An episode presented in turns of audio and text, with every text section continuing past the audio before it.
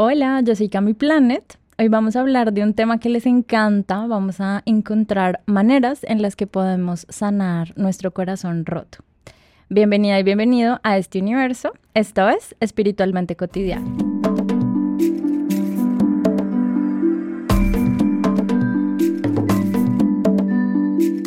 Hay una cosa en común que tenemos todos los seres en este planeta y es que nuestro punto de conexión con la vida es el amor.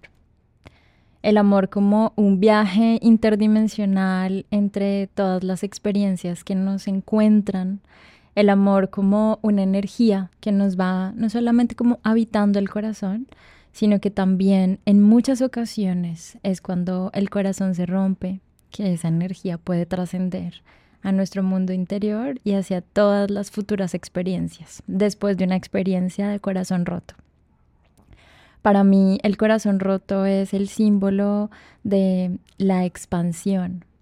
Y aunque muchas de las personas que están escuchando este episodio seguramente tienen alguna experiencia sobre el amor, pero también sobre el desamor, hoy voy a enfocar este episodio en todas esas pequeñas como actividades o en todas esas reflexiones que puedo compartir sobre el amor y el corazón roto. En astrología, cuando estamos estudiando el amor o las relaciones, entendemos que hay un otro, hay una posibilidad de encontrarme a mí misma a través de la otra persona. Que hay un espejo que me está hablando y que me está diciendo cuáles son esos puntos de referencia desde los cuales voy a poder evolucionar. Desde el punto de vista de la conciencia, elegimos a la pareja adecuada para nuestro proceso de crecimiento y de aprendizaje. Y a veces tenemos que soltar a la pareja adecuada, pero la pareja que ya no nos va a acompañar en el siguiente ciclo de la vida, para permitirle al otro que haga su proceso a su ritmo y poder avanzar. Las separaciones, las decepciones y todos esos momentos donde nuestro corazón se está como preguntando por qué las cosas terminaron, cuál es el origen o la causa de este corazón roto, qué es eso que necesito como decirle a mi vida o cuál es esa herida que no he podido trascender para que mi vida tenga mejores experiencias de amor.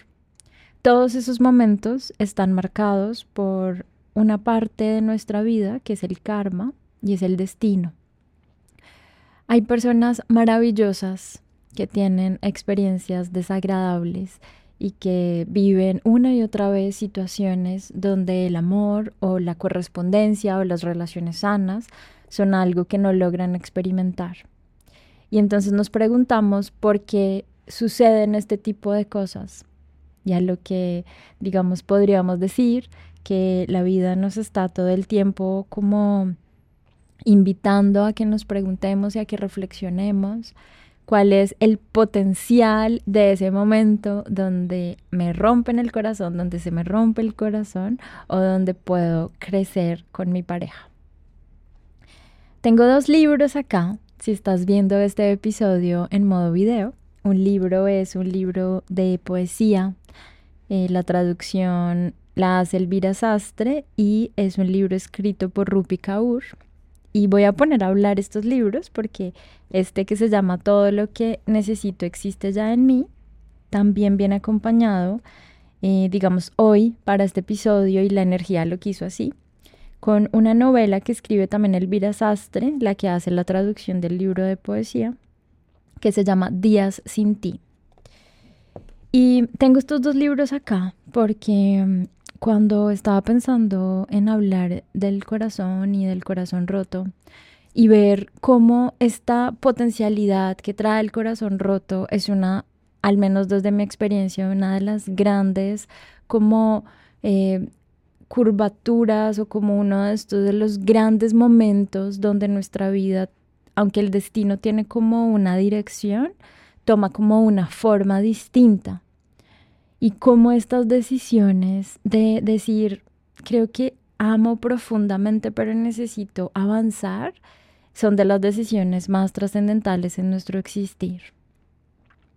Hoy voy a hablar del corazón roto, pero desde un corazón roto no general, sino del corazón roto que viene de la pareja, de ese amor, de ese amor que hemos intentado como humanidad definir infinitas veces y que a los seres en esta experiencia planetaria vemos dentro de las relaciones. No es un amor que está solamente sujeto a un modelo de género o sexualidad. Y no voy a entrar en ese tema porque no es como hacia donde quiero que lo vayamos dirigiendo y vayamos como hablando y dialogando en este reflexionar sobre el corazón. Me refiero más a que indiferente a tu condición, a tu orientación, a tu deseo, a tu impulso de género, de orientación sexual o de visión de vida o de filosofía o de religión, creo que muy pocas personas escapan de haber tenido o tener el corazón roto en algún momento de la vida. Y como vamos a hablar de las personas, y las personas tienen muchas edades, tienen muchos colores, tienen muchas formas. El amor es indiferente a eso, porque para, para el amor lo único importante es que el corazón esté expandido y abierto para que la experiencia misma, que es lo que nos viene a mostrar este estado de conciencia evolutivo, surja. Y uno de los grandes amores que yo conocí en mi vida fue el amor de mis abuelos. Era un amor con muchos retos, pero era un amor que se veía. Recuerdo cuando estaba en un cumpleaños sorpresa que organizó mi abuelito para mi abuelita. Y entonces ella estaba cansada de bailar y en ese momento se habían inflamado sus pies. Y él con mucha ternura, tengo esta escena en mi mente, eh, se acerca a ella, le pone como unos cojines en este salón en el que estábamos de fiesta y cuida de ella con tanta ternura y tanta devoción que sentí que era una pequeña expresión de lo que el amor de ellos generó en mi vida y que todas las dificultades o las potencialidades de un amor así hayan permitido tener a uno de mis ancestros que es mi padre. Para mí, esos son los amores que deberían estar un poco más en las películas y de los cuales podríamos reencantarnos, porque las relaciones de pareja no son fáciles. Ninguna persona que haya o esté en una relación de pareja sabe que el camino del amor en la relación de pareja es fácil. Pero cuando vemos estos ejemplos, y pongo el ejemplo de mis ancestros porque es la energía que me inspira para contarles esto del amor, me permite darme cuenta que hoy tenemos una crisis y es una crisis para entender cómo trascender esos corazones rotos, cómo trascender un divorcio, cómo trascender la separación o incluso cómo trascender un momento de conflicto para que podamos evolucionar hacia una manera de amor mucho más sana, mucho más genuina y sobre todo que nos permita seguir encantándonos con la vida. Es muy lindo porque mm, cuando en astrología vemos el amor y vemos la evolución de la conciencia, también podemos entender que hay dos espacios o dos escenarios de la vida que son trascendentales para el proceso de evolución del amor. El primero es la casa 5, que es donde se da como estos proyectos creativos, las relaciones cortas, los noviazgos. Entonces, cuando ves una carta astral, hay 12 aspectos de la carta y la casa 5 habla de muchas cosas. Lo que yo he descubierto es que estas primeras impresiones que tenemos sobre el amor están relacionadas con las cosas que nos decían de niñas o de niños y que nos fueron marcando estos impulsos, deseos o conexiones con tener una relación y compartir con otro. Estos primeros desafíos de la adolescencia, de las relaciones cortas, que de repente vienen y nos invaden y nos permiten compartir con otro. Y luego viene la casa 7, que en astrología es el otro, el compañero, el socio, el espejo, esta persona que viene a la vida y me muestra esta cantidad de temas no sanados, no resueltos, eh, que nos muestra el lado oscuro y también la mejor parte de nosotros, que es cuando estamos enamorados.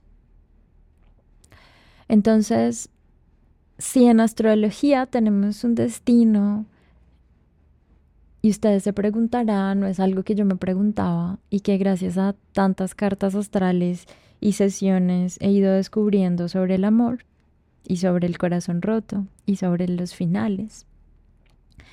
Es si estaba escrito que me encontrara con alguien, que me compartiera con alguien y que después de compartir con esa persona, eso fuera como un vórtice de energía para otra cosa. Y mi respuesta así es el destino, el karma o fue elección Creo que la respuesta es depende de la conciencia con la que tomaste esa relación.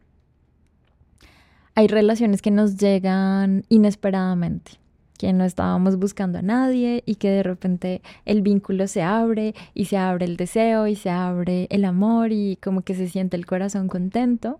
Y esa experiencia nos lleva a tener todo un encuentro con el otro. Hay relaciones que se planean, que se planean desde la intención de el deseo profundo de abrir el corazón a tener una relación y la experiencia y la oportunidad que nos va dando la vida de que eso nos vaya sucediendo.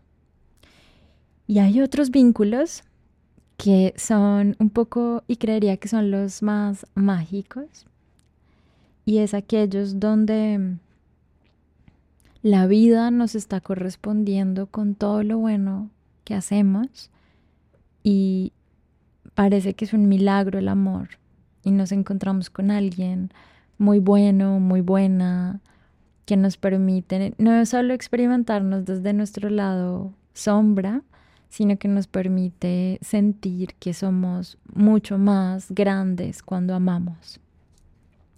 Y de ese tipo de amores como el amor de mis abuelos, que están ahora en otro plano, como el amor de los protagonistas de esta novela de Elvira Sastre, han inspirado muchas publicaciones que he hecho, porque creo que aunque yo he experimentado algunos tipos de amor y de corazón roto, creo que ustedes han experimentado cosas fascinantes y es gracias y a través de ustedes y a través de otras narrativas que yo me he permitido como también sentir esos otros niveles de amor.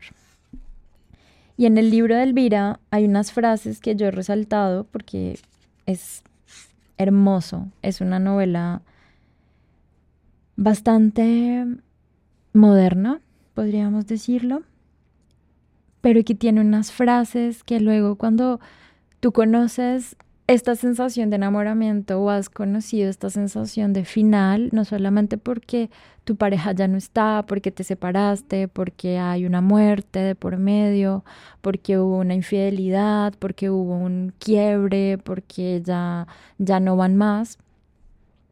Elvira como que logra que en su libro se transmitan estas frases poderosas sobre lo que significa el amor y lo que significa estar en una relación de pareja. Y es una historia que está narrada a través de la ternura y la sensibilidad y el cariño que le tenía la abuela de la, del protagonista a su nieto. La historia con este libro es que cuando entendí que Eh, mis abuelos habían muerto tan cerca el uno del otro como un acto también de mm, reencontrarse probablemente en otro plano. Estaba en Ciudad de México llorando estos duelos, sintiéndolos. Anoche antes de, de pensar en cuál iba a ser el episodio que iba a grabar hoy, encontré esas fotos de todos esos momentos y este libro lo compré en esa época. Estaba caminando, viendo una película y luego me encontré con una librería que queda en este lugar de cine.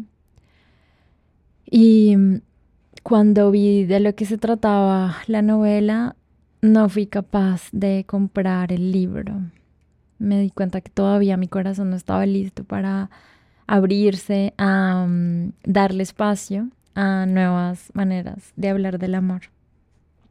Pero luego fue con el tiempo que me di cuenta que era bueno ponerle un poquito de literatura y de arte a la explicación sobre este amor de mis abuelos, sobre el amor que yo sentía por ellos y sobre todas las cosas que estaban pasándome en ese momento de mi vida.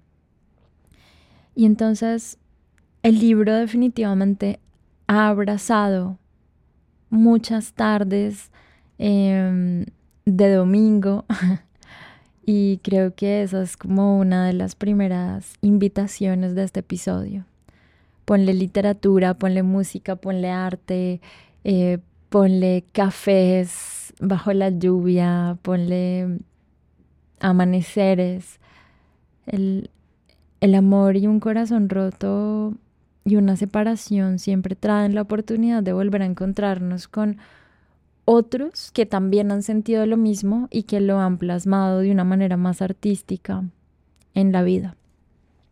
Y este libro tiene frases como por ejemplo, el amor no es más que comprensión. Al fin y al cabo, entender a alguien es mucho más sencillo que entendernos a nosotros mismos. Este también es un libro que me habla todo el tiempo, ¿no? Hay otra frase que dice, él no merecía a mi madre, nunca supo cuidarla. De pequeña presencié numerosos desprecios, malas palabras, intentos de apagarla.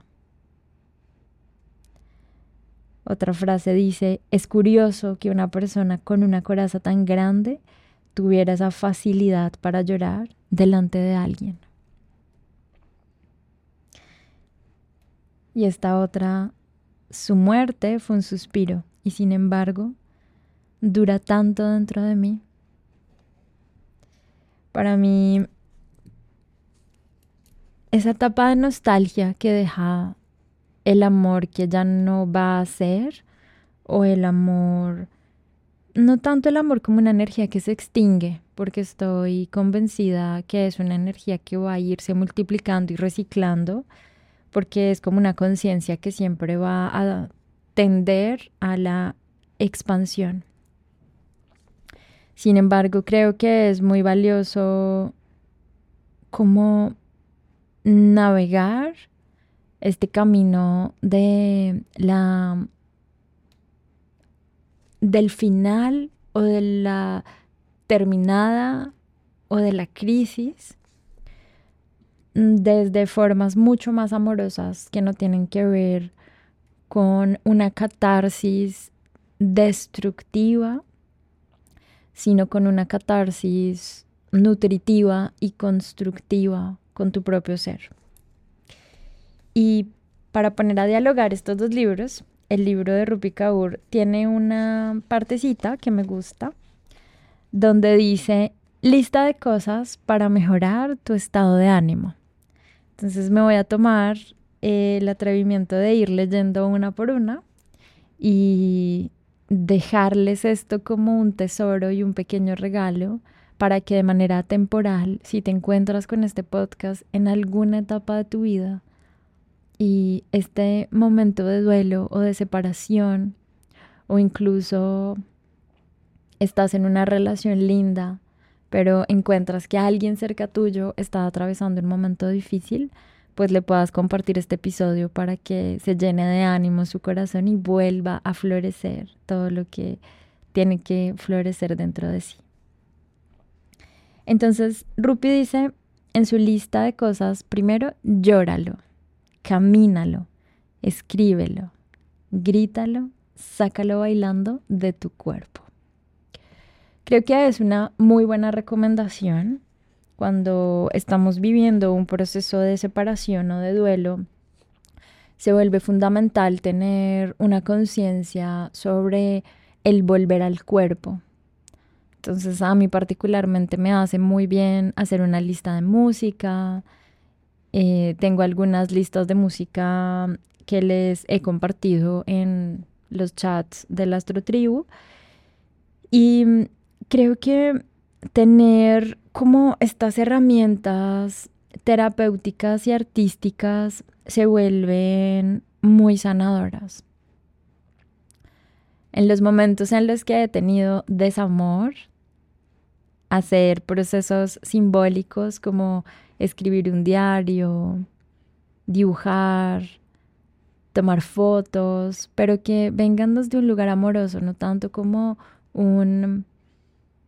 Y creo que aquí voy a tener que dar como una perspectiva sobre algunas catarsis que me parecen poco sanas, pero que entiendo que son muy comunes a nuestra cultura. Y es entregarnos a una adicción como el alcohol, como un proceso curativo al corazón roto, a mí me parece, y no quiero juzgar, pero sí quiero poner como esta crítica en este episodio un despropósito. Porque el alcohol es depresivo. No te va a llevar a ningún lugar que te permita salir de ese estado de dolor y llenar el vacío de un momento difícil con una energía que no necesariamente te va a permitir nutrir, sino que al contrario te va a hundir más en el dolor, pues va a suprimir lo que realmente viene a expandirse, que es tu capacidad de generar nuevas maneras químicas, físicas, sutiles, amorosas de conectar contigo. Es como tener un terreno que acaban de arrasar y queda limpio, pero queda fértil y volver ese terreno fértil un lugar donde echas cosas que no son sanas, donde intoxicas tu vida. Y mm, aquí me alejo un poco de este discurso de las películas, de las series, donde parece que esta primera parte de hacer la catarsis tiene que ser intoxicando tu vida. Y creo que lo primero que recomendaría yo o que haría y que hago cuando estoy en un momento difícil es ponerle vida al dolor. Películas que me lleven a permitirme llorar, música que me permita llorar y no necesariamente una sustancia que va a limitar o a empobrecer o a apagar mi luz. Entonces creo que está muy lindo porque cuando Rupi dice sácalo bailando de tu cuerpo, creo que es darnos cuenta que no es suprimir el dolor. Bueno, y esa y muchas otras adicciones que pueden venir de no saber cómo llenar este corazón roto. Al contrario, es que no hay que llenar algo. Hay que nutrirlo, hay que permitirle al dolor que está pasando por esa grieta, por esa experiencia dolorosa, que salga, que se permita liberarse, que viaje a otros lugares para que cada vez quedes más ligera y más ligero de esta experiencia. La segunda recomendación de este pequeño espacio que nos da Rupi en su libro es si después de todo eso todavía estás en una espiral sin control, pregúntate si hundirte en el barro merece la pena.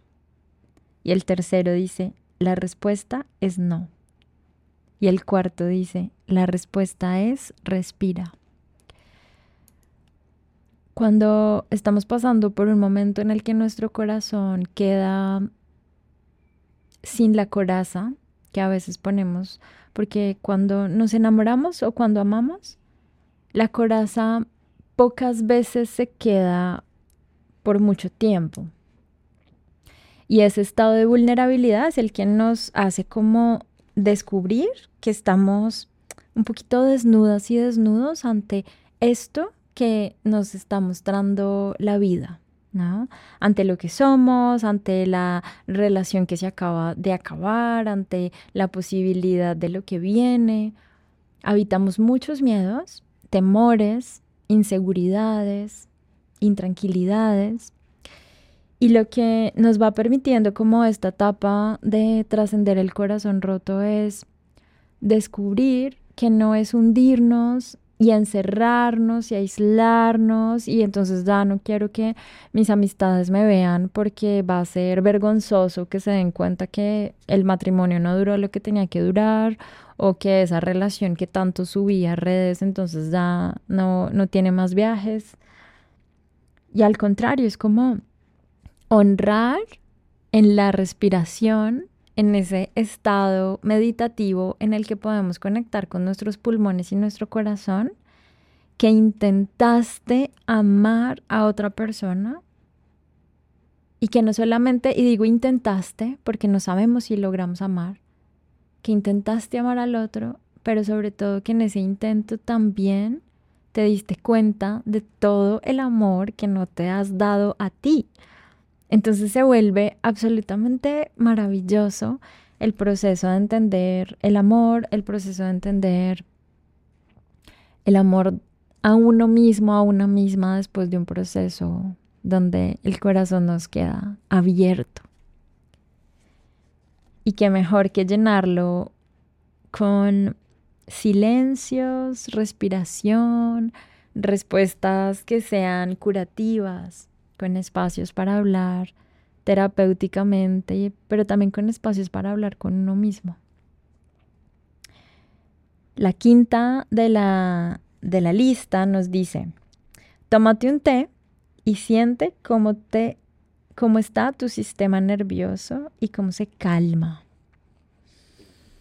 Creo que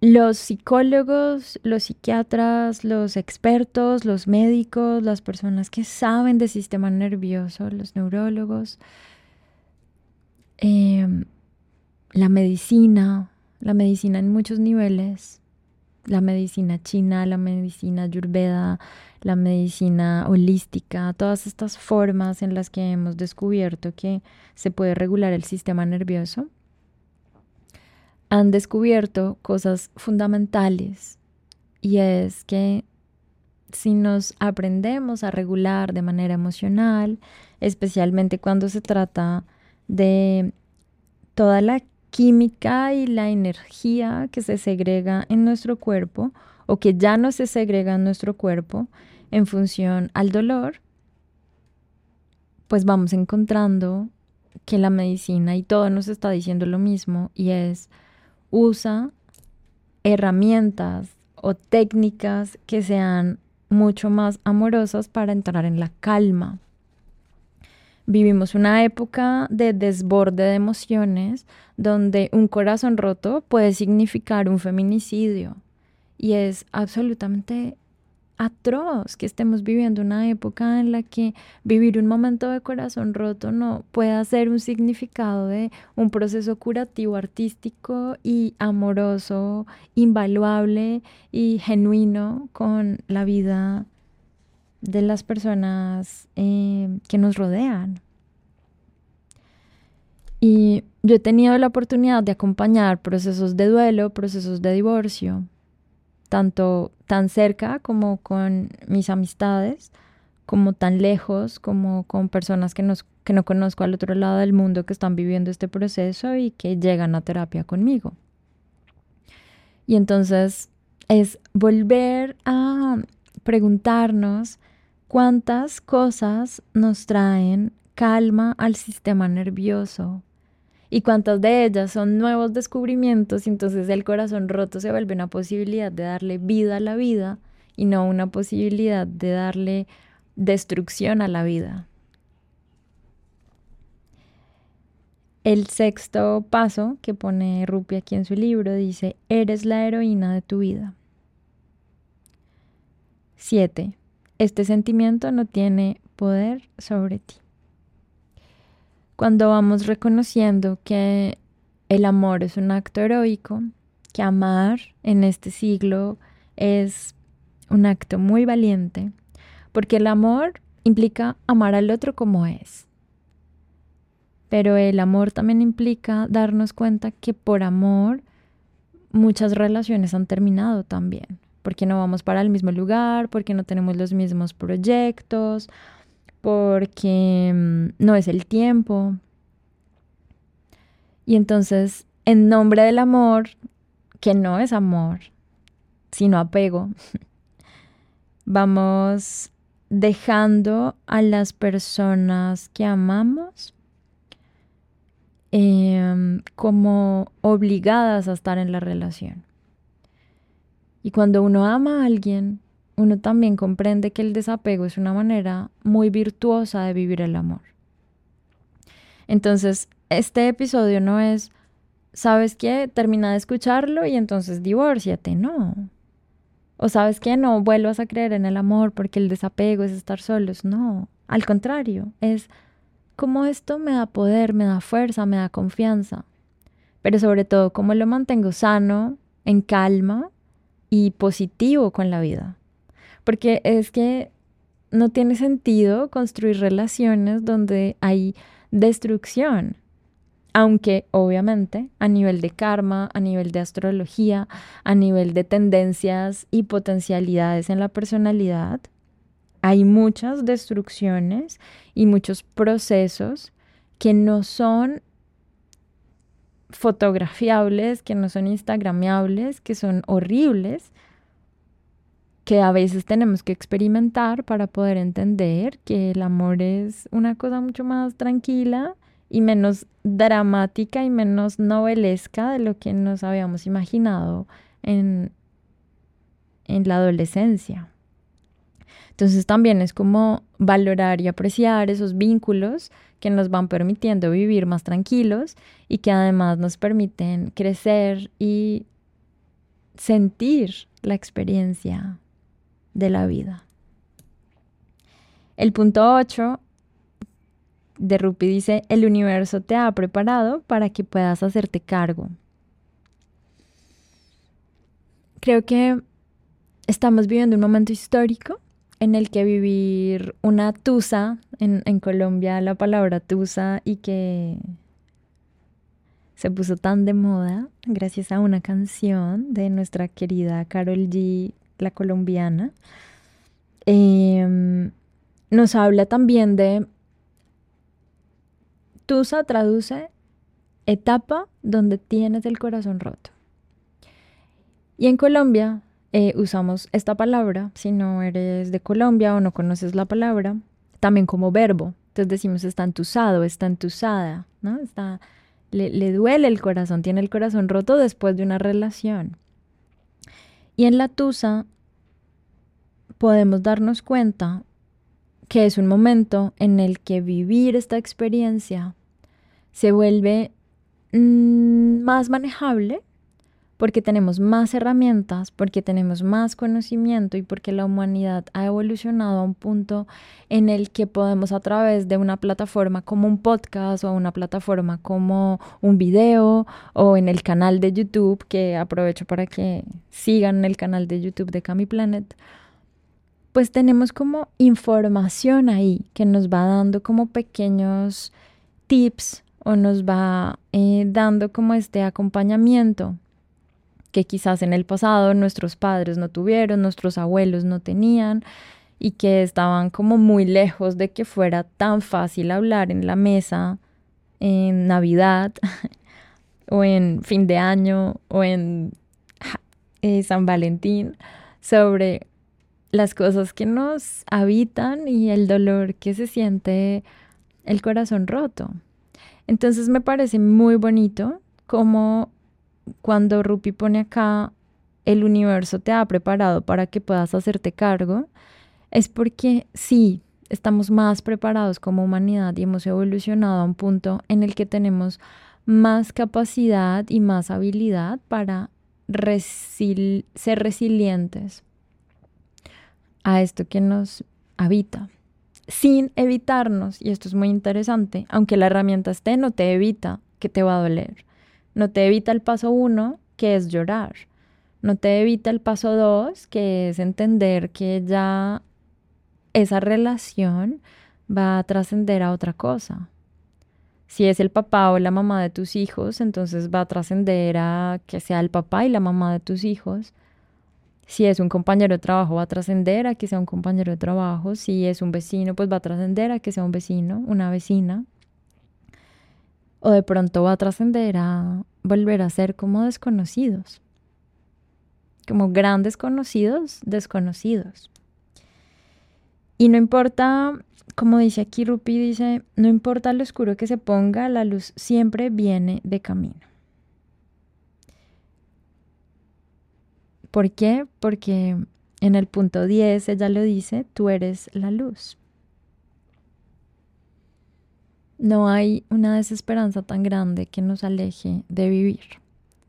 Porque, y me lo dijo un exnovio, con el que no duró mucho, pero me gustaban sus reflexiones. Me decía, nadie se muere de un corazón roto. Y yo pensaba como, pero es que sientes que te mueres, porque duele mucho. Pero, spoiler, no te mueres. No, no te mueres. Porque el corazón duele, pero luego ya no va a doler. ¿Por qué? Porque le has dado todos los alimentos, las vitaminas, las evoluciones, la conciencia. Y cuando trascendemos un momento de corazón roto, cuando trascendemos una separación, un momento de duelo, un proceso muy complicado, lo que trascendemos también es esa parte de nosotros que se ha quedado em, atrás y vienen nuevas formas en las que nos vamos conectando con la vida y con el amor. Y por último, Rupi pone, regresa al lugar en el que vive el amor. Me encanta porque no es casualidad que nos hayamos encontrado con estos dos libros hablando hoy que anoche yo haya pensado en esta época en la que estaba sanando mi corazón, de muchas épocas en las que he sanado mi corazón y lo sigo haciendo, pero donde puedo ver que están brotando todas esas cosas bonitas que vinieron después de las rupturas, de los dolores, de los finales. Creo que podemos ser más amables con nosotras y con nosotros en este tipo de procesos que podemos ponerle música, podemos ponerle arte, podemos ponerle más Venus, Luna, Júpiter, más amor, más confianza, más filosofía de la buena, filosofía que no sea, que nos hunde, sino pensamientos amorosos y toda la el power que se necesita para que la vida se ponga mejor después de los momentos difíciles. Y pues Elvira Sastre, que me parece muy chévere todo lo que ella escribe y todo lo que ella hace, pues también en sus reflexiones. Em, nos como que nos inspira, como que todo esto de creer en el amor y, y este sería como la parte final de este episodio, es todo va a comenzar con no saber. Pero todo también va a terminar con no saber. No sabemos cómo vamos a salir de esa tusa, de ese dolor, de ese corazón roto, pero también no sabemos cómo vamos a volver a conectar con una relación. Y el ignorar nos lleva a la cosa más espectacular que podemos hacer como almas y es rendirnos ante la grandeza de la sabiduría de nuestra propia experiencia. Entonces, Elvira en su libro dice, recuerdo que me dijo que hay ocasiones en las que no es el amor el que viene, sino que somos nosotros los que tenemos que buscarlo. Cuando todo va mal y pedirle que se quede, porque el amor también hay que acostumbrarlo, en el amor también hay que confiar. Te deseo que sea un lindo día, una linda tarde, una linda noche, que si este episodio llegó a tu corazón así como yo sentí que llegó al mío al hacerlo, pues se multiplique toda esta conciencia amorosa, sanadora y sobre todo te voy a dejar una pregunta y es, ¿cuál es el hábito o cuál es el mejor hábito que nos puede ayudar en una etapa de corazón roto. Te mando un beso, un abrazo, gracias por estar. Acuérdate que tenemos el canal de Telegram, que estamos haciendo encuentros virtuales y van a ver, van a venir encuentros presenciales de espiritualmente cotidiano, que tenemos canales y diferentes plataformas, que puedes seguir este episodio en la plataforma y que sobre todo replicar, replicar las cosas buenas le hace bien también a las personas que no están teniendo acceso a un pequeño destello de preguntas que nos lleven a nuevas conciencias. Les mando un abrazo muy grande. Muchas gracias.